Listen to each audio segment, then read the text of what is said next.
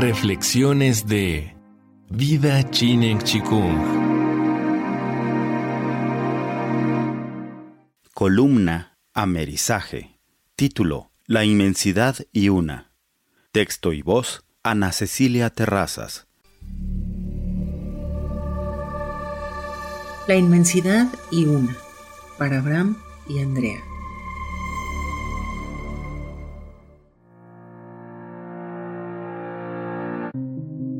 La empresa Euronews, en sus ediciones televisivas para Latinoamérica, tiene el buen tino de intercalar entre informativos cápsulas audiovisuales sin relator encima con el título No Comment. No quiero arruinar la elegante cápsula producida sin palabras que llamó mucho mi atención esa semana, pero al ser esta columna prensa escrita, debo pedirle a quien esté leyendo imagine la imagen de la punta de un fiordo noruego desprendiéndose con todo y sus casitas,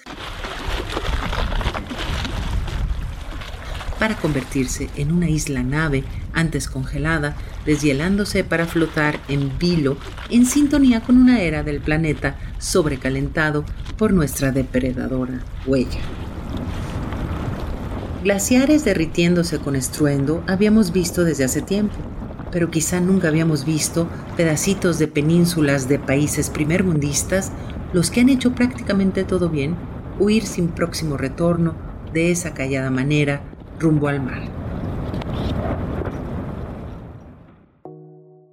Estamos en los años de vértigo del siglo XXI, en los que miles de cosas nunca habían pasado y otras más no volverán a ocurrir. Las perspectivas siempre son relativas, propias. Por eso esta columna, en esta ocasión, será mejor comprendida por la población que tenga entre 45 y 65 años, más aún si nació en meridianos y latitudes mexicanosas. Así, continúo pidiendo a quien lea coloque a continuación el prefacio Nunca pensé ver. A un presidente negro, afroamericano, tutelar a los Estados Unidos. A otro, consensuadamente retrógrada, sucederlo.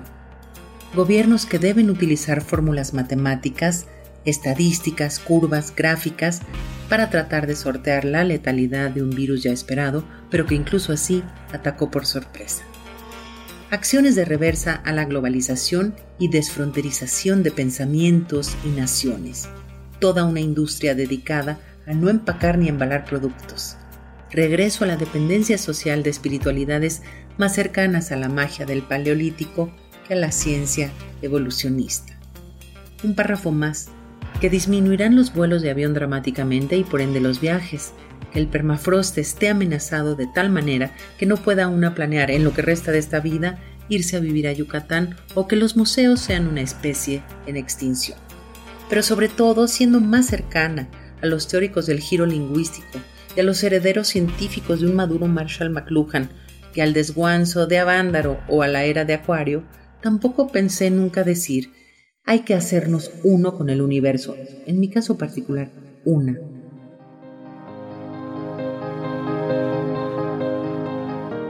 Sin embargo, justamente eso y no otra cosa es lo que hay que hacer y ser. Es decir, lo que el planeta no está dispuesto a soportar más es que cada quien tenga su agenda, guarida, casa, ideologías, países, pensamientos o teorías cerrándose a los demás. Lo que hoy se intuye y sabe, con meridiana certeza, es que no hay fronteras, no hay afueras, no hay adentros, ni allá y acá. Todo, todo se conecta.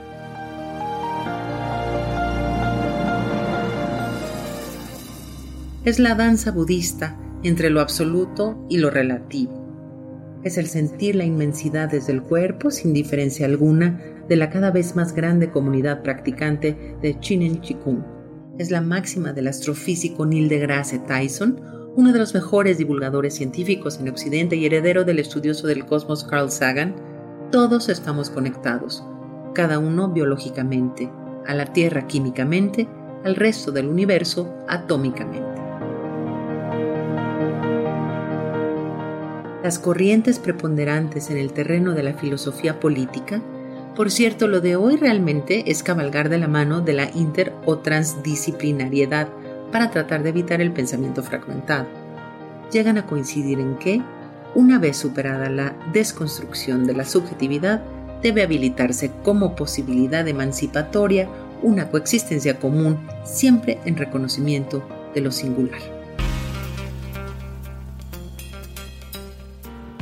Existen áreas especializadas para entender esto exactamente en la UNAM y en el TEC de Monterrey mexicanos, en la Universidad Autónoma Latinoamericana en Medellín, Colombia, en la Universidad de Sussex, en el Reino Unido, en el Centro de Retos Globales de la Universidad de Utrecht de los Países Bajos. Y en Ingenio en la Universidad Politécnica de Valencia, España. Esa comunidad estudiosa está convencida, cada cual a su estilo, urge se haga una la humanidad con la Tierra, una con el universo, una misma con la inmensidad. Esta columna fue publicada en el diario El Sur de Guerrero, en la sección de opinión, el sábado 13 de junio de 2020. Viva Chinen Chikung. Todo es posible.